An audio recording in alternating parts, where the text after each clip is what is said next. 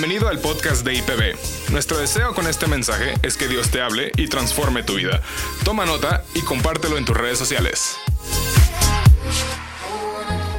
Gracias, gracias. Qué emoción estar aquí el día de hoy predicando este mensaje. Bienvenidos todos los que están en casa viéndonos. ¿Quién está contento de esa nueva noticia? Tenemos campus nuevo en Guadalajara, IPB Norte. Qué padre de verdad, qué emoción que la iglesia sigue moviendo, nuestros pastores andan con todo y eso está padrísimo. Y bueno, ¿qué les parece si oramos y empezamos con el mensaje? ¿Está bien? Dios, gracias porque tú estás aquí, Señor. Gracias porque tú estás aquí en este lugar físicamente y estás, Señor, en cualquier lugar donde estén viendo esta transmisión. Gracias, Señor, porque tú vas a hablar a nuestros corazones el día de hoy. Y de verdad, gracias, porque si no fuera porque tú estás aquí, Señor, no tendríamos nada que hacer. Y ayúdanos esta mañana, esta tarde, Señor, a, descubrir más de tu gracia, más de tu amor y más de cómo tú te relacionas con nosotros. En el nombre de Jesús. Y todos decimos, Amén, amén, amén. Y el mensaje del día de hoy, la verdad es que estoy muy emocionado por lo predicar y creo que es de esos mensajes donde, donde obviamente el primer mensaje era como de, bueno, pues de qué voy a hablar, ¿no?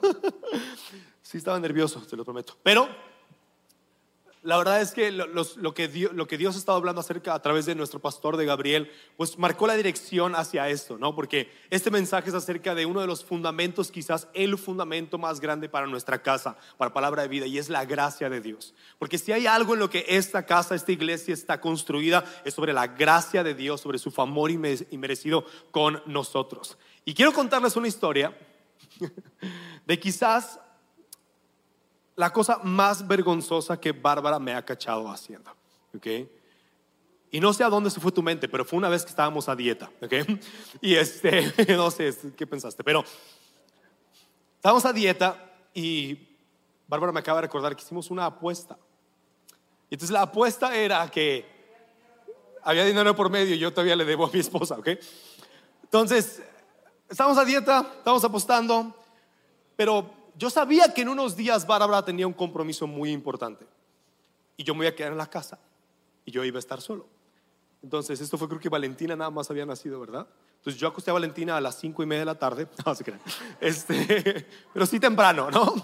Entonces la acosté y entonces yo calculé perfectamente los tiempos. Yo le dije, amor, por favor, mándame la ubicación donde vas a estar, es muy importante. Por seguridad, manténme con tu ubicación en tiempo real, ¿no? Yo quiero saber cualquier cosa, están los tiempos tan difíciles y, y este, y entonces yo calculé perfectamente cómo iban a estar los tiempos para poder ir mi rapi con una hamburguesa de doble carne con camarones y queso derretido arriba, papas a un lado, otras papas al otro lado y un refresco, ¿no?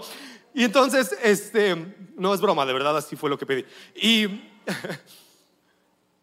y entonces estaba yo en ese momento, ¿no? Glorioso, con una película de acción, esas de balazos y sangre sin historia, no necesitas trama, no necesitas nada, necesitas balazos y sangre, ¿ok? Entonces, yo ahí estaba y, y, estaba en la segunda mordida de mi hamburguesa, donde mi miedo más grande se hizo realidad en ese momento. Y Bárbara, por alguna extraña razón, guiada por Satanás, regresó a la casa, ¿ok? Y entonces, este, agua, si lloré ya por ella y todo, pero regresó y yo estaba ahí, entonces me empecé a poner súper nervioso, dije, ¿qué voy a hacer? Entonces agarré mi hamburguesa, la regresé al contenedor, la puse en la bolsa, la amarré muy bien, corrí hacia el closet, abrí la puerta, abrí el cajón de abajo, la puse allá adentro. Y, estaba a punto de salir del cuarto hacia el baño, encerrarme como de, pues estoy en el baño, no me molestes, quién sabe que regresaste, pero vete, pero yo vi que iba a subir por las escaleras, entonces literalmente me acosté en la cama y yo... Y así de que llega Bárbara, abre la, cama, abre la, puerta y yo estaba en la cama así viendo la tele y, ¿qué te pasó? Y yo, ¿por qué? Dice, ¿qué, qué, estás haciendo? Y yo, nada. Y entonces agarró el control y le cambió como a los canales, ¿no? Así como de que, estaba viendo. Agarré ya mi celular y como de, ¿qué pasa? Y luego ya voltea al closet, ¿no? Y abre la puerta. Yo no sé ya qué estaba pensando, ¿ok? Pero ella abre la puerta del closet y de repente del cajón de abajo salió un pedacito de la bolsa. Y entonces abrió y saca así de que la evidencia del crimen y ya nos empezamos a reír obviamente, ¿no? Pero lo impresionante de esto es que así es como reaccionamos con Dios cuando pecamos, ¿no? Sea, haces algo, le prometes a Dios, Dios, ahora sí te lo prometo, ya no lo voy a hacer, de verdad te lo prometo, ya no voy a hacer eso que hago, ya no voy a ver eso que veo, ya no voy a pensar así, de verdad, la próxima vez, no, ya no va a haber próxima vez, porque tú vas a en mi vida, perdóname Señor, y entonces vas después de hacer un compromiso con Dios y la vuelves a regar y entonces huyes y ves dónde te quieres esconder porque te acabas de tragar una hamburguesa que no se supone que tendrías que tragarte, ¿no? Y la verdad es que así llevamos nuestra relación con Dios. O sea, pensamos que nuestros errores y las cosas que hacemos son lo que nos separa de Dios. Y lo hemos escuchado, hemos escuchado que el pecado es aquello que ha dividido ¿sí? nuestra vida, de la gracia de Dios y de, y de todo esto. Y luego escuchamos cosas en el Antiguo Testamento, ¿no? Como cosas como que el sacerdote cuando se metía al lugar santísimo tenía que meterse con una cuerda amarrada a la pata, ¿no? Porque si agua se traía, si se acaba de comer su hamburguesa, híjole, le iba a ir como en feria, ¿no? Entonces se iba a meter y se iba a morir ahí porque no era santo y estaba en la presencia de Dios y lo tenían que sacar con la cuerda así arrastrando porque pues si se metía otro por el que ya estaba muerto, pues nomás iba a ser una pila de cuerpos, ¿no? Entonces, era, y escuchamos, y escuchamos eso, ¿no? Escuchamos que, que delante de la santidad de Dios, Dios es tres veces santo, entonces, ¿cómo vas a ir tú con tu pecado cochino, sucio? ¿No? Y vas a llegar ahí a la presencia del Santísimo. Y, y entonces nos alejamos de Dios. Y cuando pecas, entonces nuestra primera reacción es, te alejas de Él. Ahora, la razón por la que esto pasa es porque es real en nuestras vidas eso. Cuando cometes un error y te tragas lo que no tienes que tragar, pues te escondes, ¿no? No sé si a alguien más le había pasado algo así, ¿no? Tal vez soy el único, pero a nadie va. Entonces, pero yo me acuerdo de chico, un día mi papá me prestó su reloj, sí, su reloj así como buenón, y ahí voy yo y me lo llevo a la escuela y pues lo perdí. ¿no? Estaba en segundo de primaria. Digo, ¿qué papá le presta, por favor? Papá, si estás viendo esto, ¿qué te pasó? ¿no? O sea, es como, no le vas a prestar tu reloj a un niño de nueve años, ¿no? ¿Por qué? Porque lo va a perder o rayar o romper o vender, ¿no? Entonces, no, no tuve chance de venderlo. Pero pero es eso, ¿no? Yo me acuerdo que no quería que llegara la hora de la salida porque mi papá, imagínate el regañadón que me va a meter. Y así estamos nosotros. Y entonces tomamos estas cosas que conocemos en nuestras vidas y pensamos que Dios está hecho a nuestra imagen y semejanza, ¿no? Porque si así reaccionó mi papá, pues así va a reaccionar mi papá. ¿no? Si así reaccionó, bueno, no, Bárbara reaccionó con mucha gracia, me perdonó y todo, y me perdonó la apuesta y ya no le debo nada, ¿verdad? ¿Y la gracia?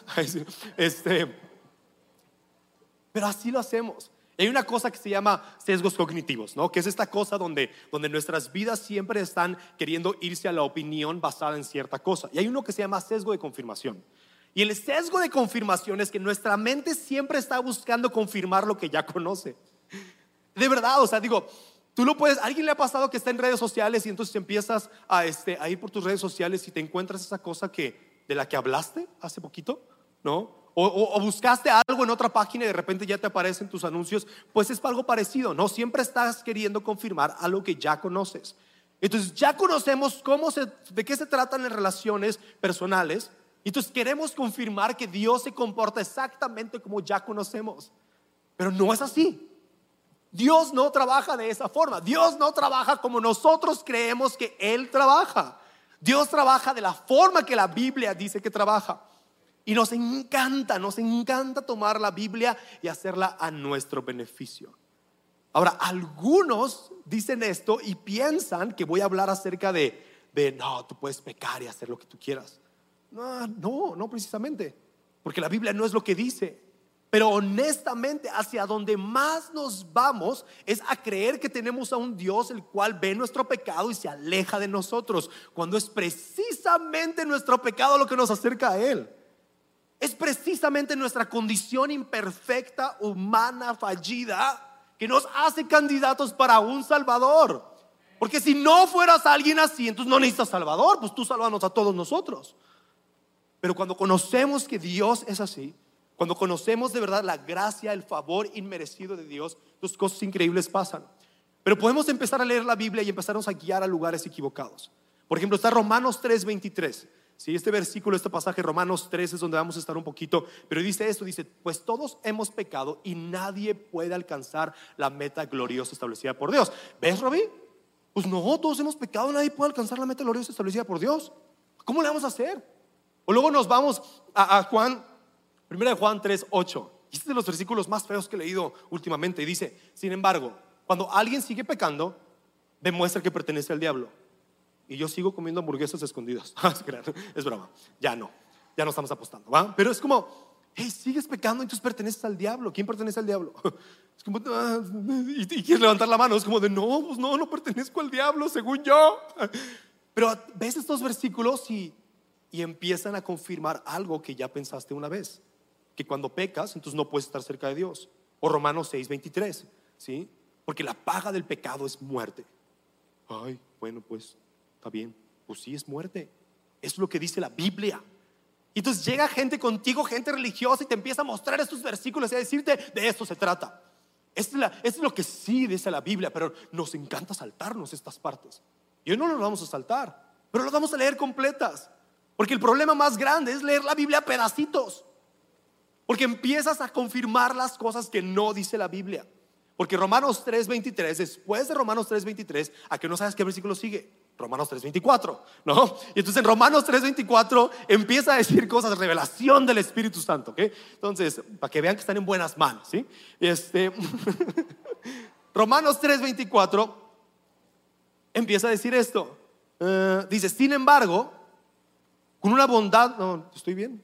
Eh, ahí está, sin embargo, en su gracia, Dios gratuitamente nos hace justos a sus ojos por medio de Cristo Jesús, quien nos liberó del castigo de nuestros pecados.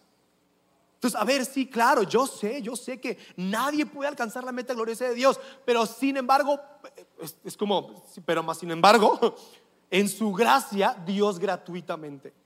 Y hay algunas cosas muy importantes que necesitamos saber acerca de la gracia, porque porque vivir como nosotros vivimos pensando en que todo tiene que ser justo y todo tiene que ser ojo por ojo, diente por diente, restitución y, conocemos esta palabra, ¿no? Y hemos escuchado este versículo que el que robe, que no robe más, sino que dé lo que robó, ¿no? Y pensamos que entonces tenemos que cumplir estas cosas para poder acercarnos a Dios. Pero si leemos la Biblia completa, entonces nos podemos dar cuenta que hay algo mucho más grande que eso. Y que tus obras y mis obras nunca van a ser suficientes para acercarnos a Dios libremente. Y entonces, Vamos a verlo primero, porque más vale, vamos a ver estos, estos versículos, vamos a ver varios versículos, porque más vale, como escuché hace poquito, ser, ser bíblicamente correctos que falsamente balanceados. ¿sí? Más vale ser bíblicamente correctos y leer la Biblia, que es lo que Dios dice en su palabra, que, que, ser falsamente balanceados, queriendo cumplir las exigencias de otras personas que nos ponen en nuestras vidas. Y Jesús era muy duro con estas personas. Pero lo primero, lo primero es que la gracia siempre ha estado. Porque uno de los argumentos más, más comunes que te vas a encontrar es, no, no, no, no, no, pero yo sé que ustedes predican el Dios del Nuevo Testamento, pero, a ver, predique el Dios del Antiguo Testamento, donde, donde Dios cuando veía pecado, Él era duro, ¿sí? Él era tremendo, ¿no? Y, son palabras así como que, como que te quieren asustar, ¿no? Pero hay una hay una ley, no sé si una ley, ¿no? Pero hay una forma de estudiar la Biblia que es, es muy importante, es crucial para el estudio de la Biblia. Y es que cuando quieres estudiar un tema en específico, te vas a la primera vez que eso pasó. ¿sí? Es la regla de la primera vez. Es como, a ver, ¿dónde fue la primera vez que esto sucedió? Porque eso marca un antecedente para la manera en la que va a funcionar después, ¿no? Porque la Biblia está escrita como un libro completo, no nomás por cachitos. Y entonces si nos queremos ir a la primera vez que alguien pecó, ¿a dónde nos vamos? A Génesis, Adán y Eva, exactamente, check. No, todos no lo sabemos. Entonces, te vas ahí y en Génesis 2.17, Dios les deja muy claros las reglas del juego, ¿no? Y lo que les dice es, mire, les voy a poner un chorro de arbolitos, sí, guayabas, fresas, manzanas, las fresas no crecen en arbolitos, pero X, ¿dónde plantas, no? Y entonces dice, pero hay uno, hay uno que no pueden comer de ahí. No, no, no, bien, Dios está perfecto, pero ¿cuántos? No, un montón. Ok, uno, ok, va. Y conocemos la historia. La mujer, ah, es broma. Ay, preciosa Eva. Se le resbaló. Y ahí va y es sentada por, el, por la serpiente, por Satanás, va y se traga la fruta esta, ¿no? Y luego ahí va el mandilón de Adán detrás de Eva y se la traga también. Inmediatamente después de eso, ¿sí? en, en Génesis 2.17 Dios les dijo, si comen de esa fruta seguro morirán. Hey, esa era, esa era la regla. Es come todo, te va a hacer bien, ese te mata. ¿sí? Árbol mata, no tocar, ¿no? letrero, todo. Y, y ahí van. Y entonces vemos la respuesta de Dios. Porque lo que hicieron estos dos cuates fue que se escondieron cuando escucharon que Dios venía. Se escondieron y estaban ahí todos encuerados y estaban con vergüenza. Y entonces Dios les pregunta qué hicieron, le cuentan. Y lo primero que hace Dios es muy importante. Porque lo, que, lo primero que hace Dios en Génesis 3, 14 es que maldice no a Adán, no a Eva, a la serpiente. Condena a la que engañó a Adán y a Eva para cometer un pecado. Dios no está enojado contigo y conmigo, Dios está enojado con Satanás que te tienta para pecar. Entonces Él sabe, Él sabe, Dios sabía qué onda. Y es como de, bueno, que escena uno todavía no los mata. Perfecto, ¿qué sigue? Porque en, Génesis 3, 16 al 19, ahora sí habla con ellos y dice, los va a fusilar. No, y los disciplina, les dije, y les dice cosas como de ella, pues te va a doler cuando tengas hijos. Y le dice a Adán, ¿sabes qué? Vas a trabajar y con el sudor de frente vas a. O sea, les dice, les va sorry, pues tenían una vida bien padre y ahí van por estar de mensos, ahí van y van a tener una vida bien complicada. Una vida. La regla era matar. Y no los ha matado. Pero luego eso fue lo que les dijo, pero lo que hizo es aún más impresionante. Porque lo que hizo justo después de decirles esto, en Génesis 3:21, es que agarra unos animalitos y los sacrifica. Dice, y el Señor Dios hizo ropa de pieles de animales para Adán y su esposa. Y derramó sangre inocente para cubrir el pecado de Adán y de Eva. ¿Les suena parecido a que en algún momento alguien más sangre cubrir pecados? El primer lugar en la Biblia donde alguien pecó fue el primer lugar donde hubo gracia. Y pensamos que el Dios del Antiguo Testamento es un Dios así como muy de, no, no, no, no, no, pero es que el Dios de allá te matabas y pecabas. Pero no fue así. Génesis 2 y 3 nos muestra que no es así. Entonces desde el principio había gracia, desde el principio había, había un corazón de amor. Dice, dice en números y en Salmo 103, dice, Dios es, Dios es lento para la ira y es grande en amor. Este es Dios, ese es Dios. El Dios del Antiguo Testamento no estaba más enojado y luego como que ya tuvo un hijo y se relajó. No. Que es el mismo Dios. Número dos, la gracia es un regalo. Es un regalote. Es un regalote para ti y para mí. Es gratis. Y eso es lo que dice Romanos 3:24. Porque la palabra gracia es charis o caris, se escribe charis, pero no se dice charis, se dice charis. Y, y significa gratis, significa, es algo gratuito, es un regalo. Y dice, sin embargo, en su gracia, Dios gratuitamente, gratuitamente nos hace justos a sus ojos por medio de Cristo Jesús. Es gratis. Ah, pero somos re malos para recibir regalos. ¿Quién es bueno para recibir regalos? La verdad, la verdad. Bien, bien, sí, qué bueno, qué bueno. No les voy a dar nada, ¿ok? Pero qué bueno que son buenos. Pero la mayoría, sí, la mayoría, aún los que somos o son buenos, yo no estoy seguro si soy bueno o no, ¿soy bueno? Sí, soy bueno para recibir regalos. Sí, cómo no, va. Entonces, Eres bueno para recibir regalos, pero cuando llegan y alguien te da algo que crees que no mereces, entonces dices, no, no, no, no, no, ¿cómo crees? es como si alguien llegara, es como, si, es como cuando vas a un restaurante y estás ahí en la mesa y alguien se para para y paga la cuenta. Y te sientes súper raro, ¿no? Es como de, ay, sí, gracias, pero pues así nomás de agresivo me invitaste. O sea, ¿por qué? O sea, ¿por qué no me diste chance como de fingir que yo quería pagar, ¿no? Pero no es así. Tampoco es como cuando en el Día del Padre te dan un regalo y nomás piensas, ¿cuánto me costó? Tampoco es así. No, mi esposa los paga ella, va. Pero la gracia de Dios es muy diferente. Es un regalo, es como es como si alguien llegara y te regalara una casa de 8 millones de pesos así, amueblada, con un carrazo afuera de, otros 8 millones de pesos, no sé. Entonces, Y luego tú dices, ay no, Qué, pena que me regales eso. Espérame, a ver. Ay, ¿sabes qué? Espérate, no, aquí, traigo una morrayita, déjame. Ándale, mira, déjame ver con. Ándale, mira, déjate, doy esto. Eso sería un insulto, ¿no? Es como, mira, 8.50 y tres pelucitas, ¿cómo ves? ¿No? Pero así es, así somos. Así somos con la gracia de Dios. Es como, Dios, gracias, gracias por regalarme esto, pero dime qué puedo hacer, poquito nomás. O sea, déjame, déjame, déjame darte algo. Pero en Efesios 2, 8, del 8 al 9, en la versión de Message que está en inglés, pero traducida, lo deja muy claro y dice, ahora Dios nos tiene justo donde quería, con todo el tiempo del mundo para derramar su gracia y bondad sobre nosotros en Cristo Jesús. Dice, salvarnos fue todo idea suya. Y Él lo hizo todo. luego sigue diciendo,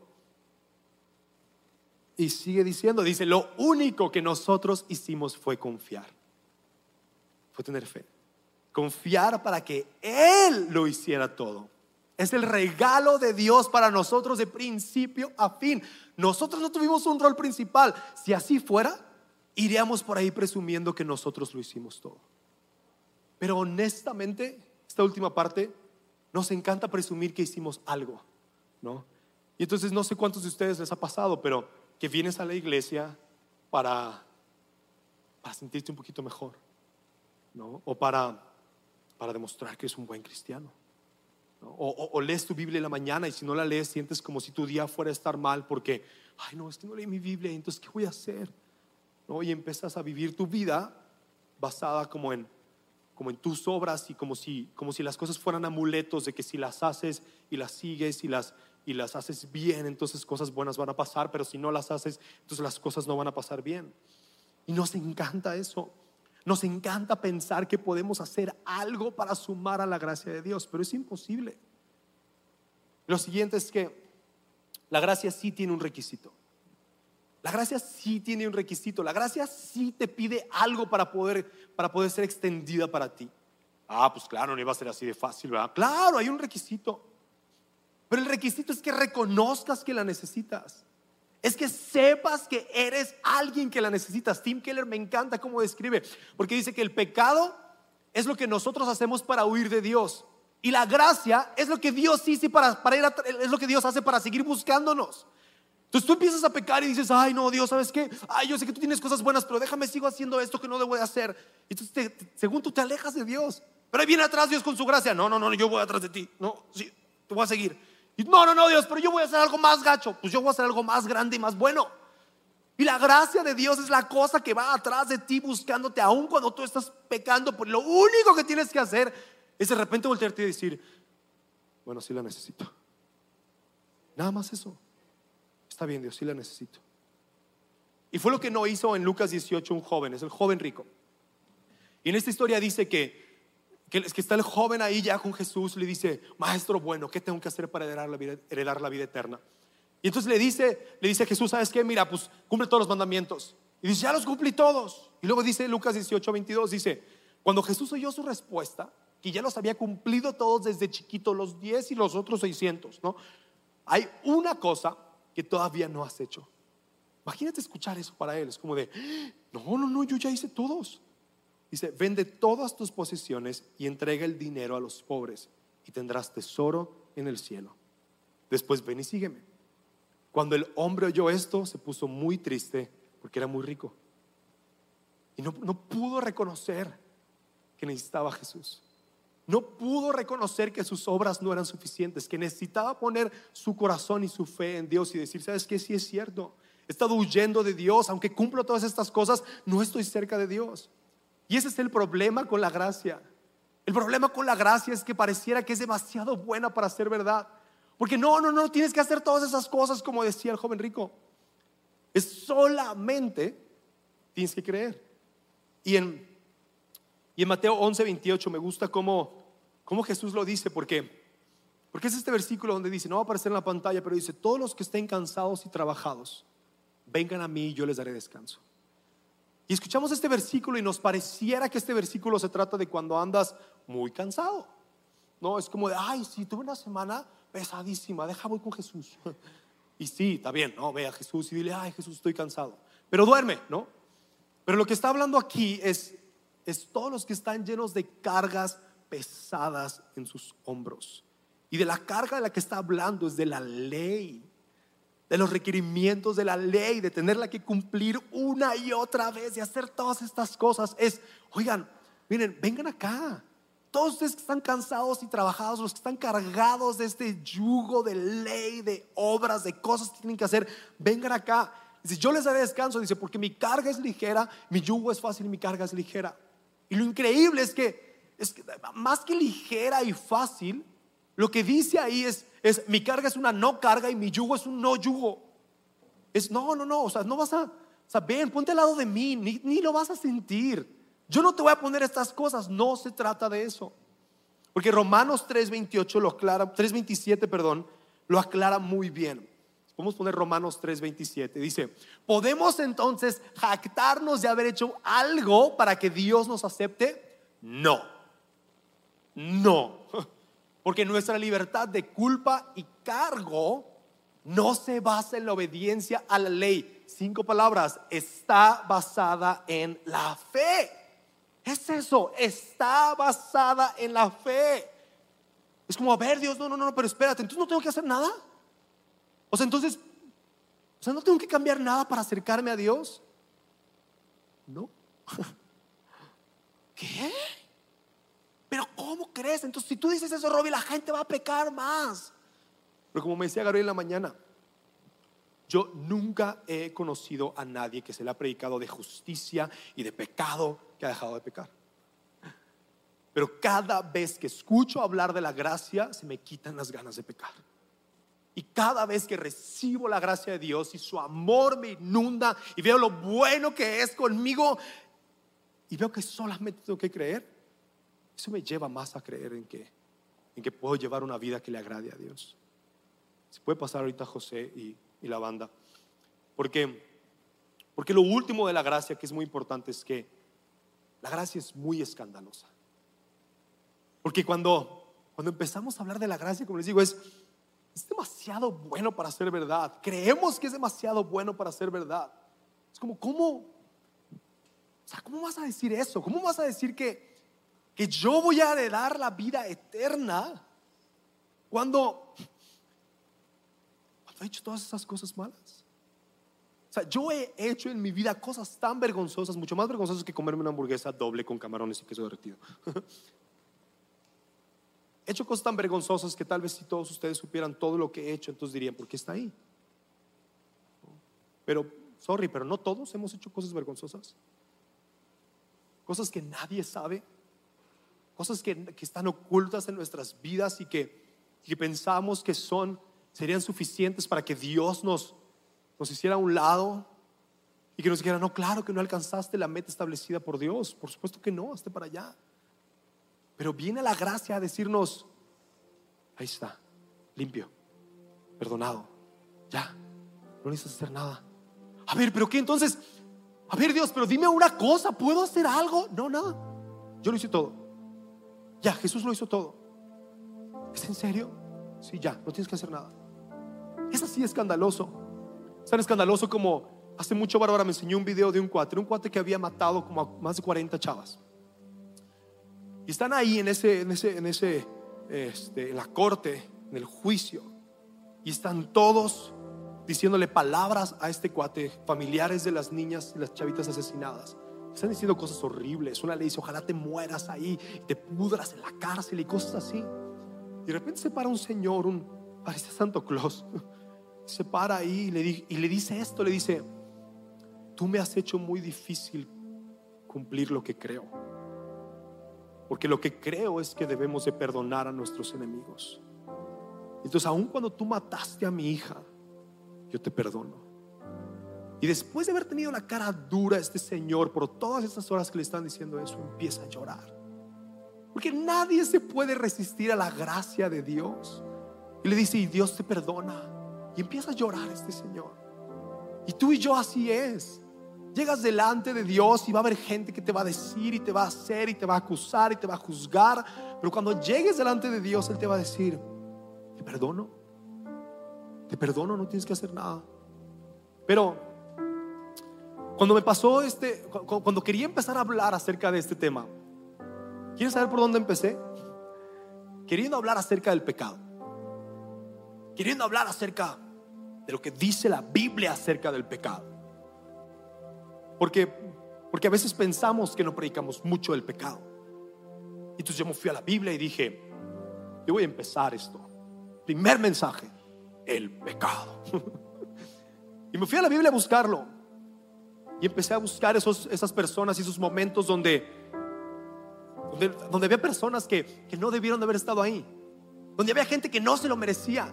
donde había gente que había hecho cosas espantosas como saqueo, el cobrador de impuestos, traicionero. Bárbara predicó algo hace algunas semanas. Esas personas donde no, no deberían de haber estado ahí. Esas personas que no debieron de haberse acercado a Jesús.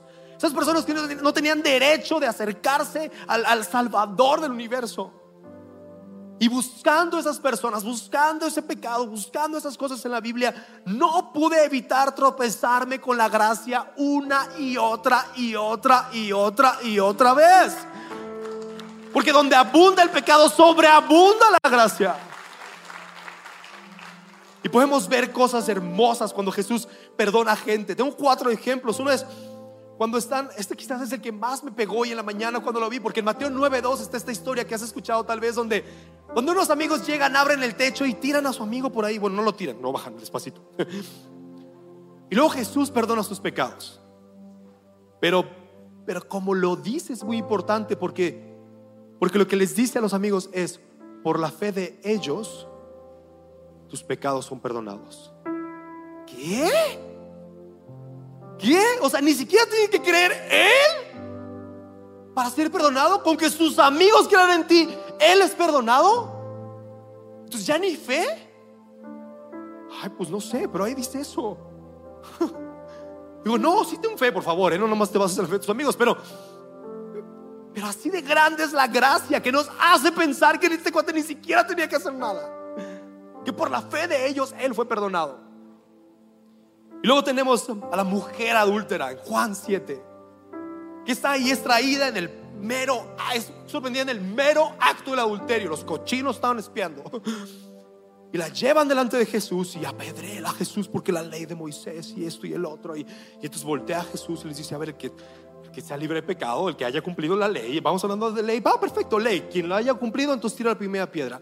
Y todos, sabiendo los pecados que tienen, se fueron yendo uno por uno. Entonces voltea a Jesús con la mujer y le dice, ¿dónde están los que te condenaban? Se fueron, tampoco yo te condeno.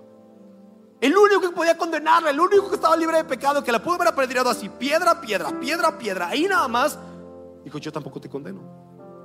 Los otros dos ejemplos que me matan es cuando a Jesús lo estaban, lo estaban torturando, lo estaban latigando, lo estaban golpeando. Y Jesús dice en, Lucas 23, dice, perdónalos porque no saben lo que hacen. No, si saben. ¿Por qué los perdonas? Porque lo ves ahí y te enojas. Porque, porque después estuvo igual en Lucas 23, está Jesús ahí colgado en el madero y voltea con el uno de los ladrones de la cruz. Y entonces dice, ay, bueno, pues, y si me perdonas a mí también, ¿y cómo está la onda, por favor, si se puede? Jesús no le dijo, no, porque pues ya no tiene chance de hacer ni una obra ay, así como desclávenme tantito para ir a hacer algo bueno y luego ya regreso y me clavan para poder tener la salvación. No, ni, ni chance de una sola obra, lo decía, lo decía Gabriel. Pero hoy te veré conmigo en el paraíso. Y este es Jesús.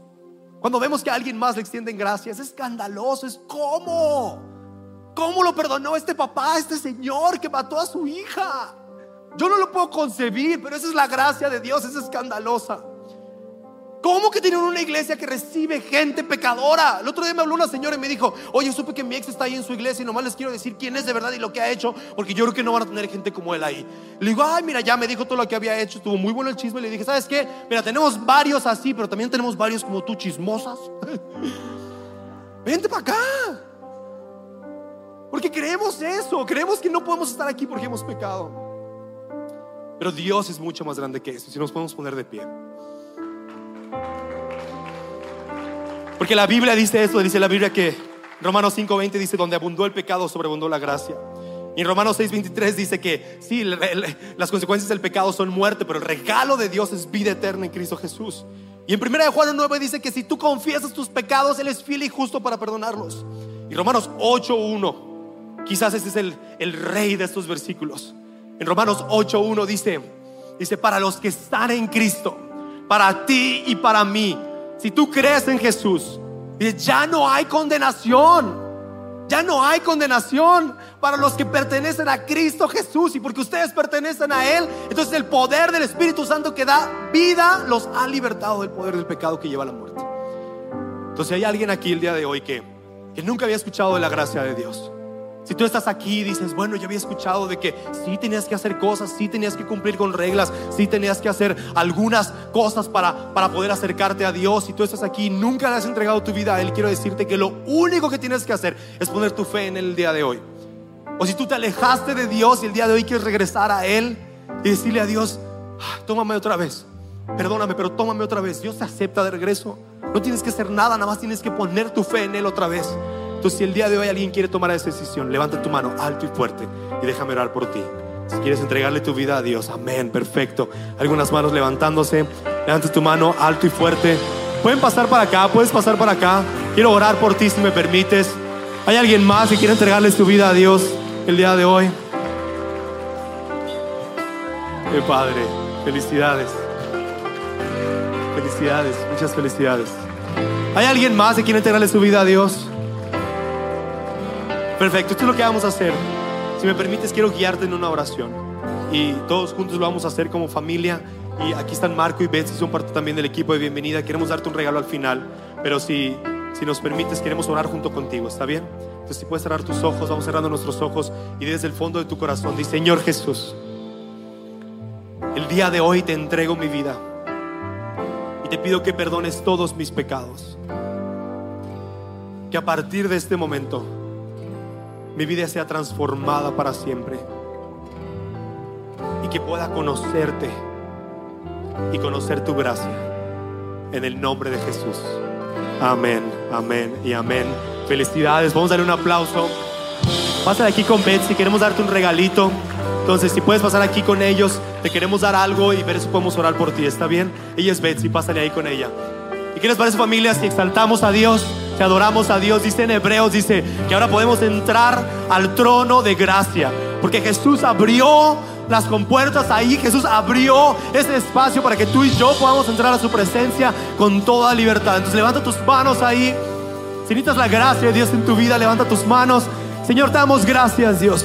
Porque tú fuiste a la cruz y dijiste, consumado es. Lo hiciste una vez y para siempre. No se necesitaba más, más que que tú dieras tu sacrificio y nosotros creyéramos en Él. Así que en el nombre de Jesús queremos exaltarte y adorarte y gozar de tu gracia en nuestras vidas. En el nombre de Jesús. Amén. Vamos a adorar la iglesia.